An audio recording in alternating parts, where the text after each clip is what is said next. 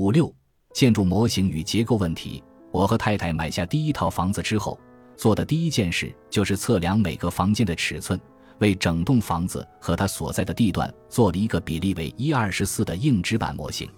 我这么做的主要目的是了解新房，通过制作等比例缩小模型，鸟瞰自己的住处。我将房屋布局映入了脑海，也融入了身体。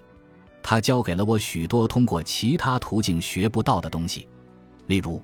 我在二楼壁橱背后找了个闲置空间，将采暖通风与空调系统移到了更好的位置。此外，等比例缩小模型也是个宝贵资源，方便我们跟庭院设计师讨论树要种在哪里，跟建筑师讨论在屋后建个露台，也便于我们夫妻俩讨论该如何摆放众多家具。若干年后，我们买下第二套房子，又搬了一次家。这一回。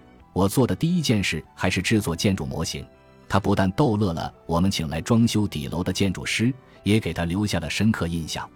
它成了我们讨论装修方案时必不可少的工具。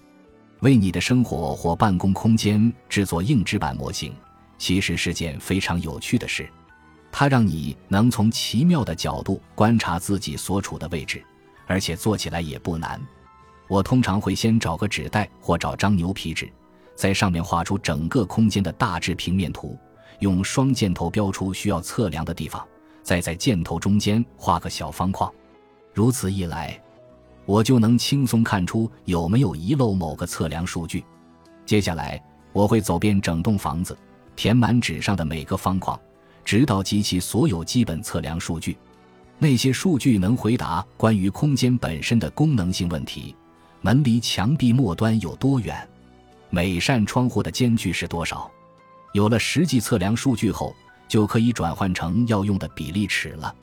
我会一个方框接一个方框往下算，出以要缩小的比例，然后用红笔写上新数字，跟此时已模糊不清的其他数字做区分。接下来我要做的是找一块硬纸板，以适当比例尺画出房屋平面图，在周边留出一圈空白，这是为了给模型一些移动空间。同时也留出造墙的缓冲区，因为大多数平面图都没有考虑墙壁的实际厚度。接下来，我会将硬纸板剪成一条一条，每条的宽度就是缩小后的墙壁高度，最后再用热熔胶将它们拼装起来。我前前后后做过很多房屋模型，如今只需三个小时就能做出一整层楼。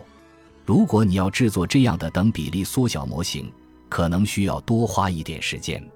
不过，我还是建议你试试看，你会惊讶地发现，凭借自己的头脑和双手制作模型后，你对自家空间的了解会大大加深。你还会吃惊地发现，装修或做决策时省下的时间，都是房屋模型所带来的。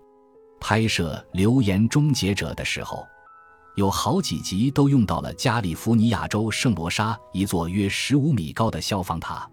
我用瓦楞纸板做出了它的建筑模型，这样我和杰米就能在上面做试验了。每次涉及将某些东西焊接到塔顶时，那个模型都会被投入使用。因为掰弯铁丝衣架并粘在硬纸板上，模拟我们需要的钢架，可比背负重型装备远赴圣罗莎、爬上五层楼高的铁塔容易多了。这体现的不光是等比例缩小模型的价值。还有轻巧耐用的多功能材料的价值。顺便说一句，既然提到了廉价易得的材料，不起眼的铁丝衣架同样值得关注。我爱铁丝衣架，乃至我整理的每个求生背包里都放了几个铁丝衣架。多年来，我用它们撬过上锁的车门，给后背挠痒痒，还制作过无数个等比例缩小模型。我拿它们做过陀螺，也做过结实耐用的服饰配件。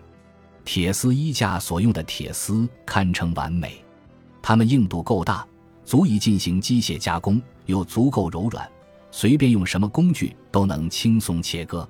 它们非常容易弯曲，又能保持形状，而且随处可见。在日常生活中，铁丝衣架总是触手可及。在工作室里，我甚至给造衣架用的铁丝专门留出了一整个货架。那个货架每周都会被我拽到工作台边，那些铁丝则会被我赋予不同的用途。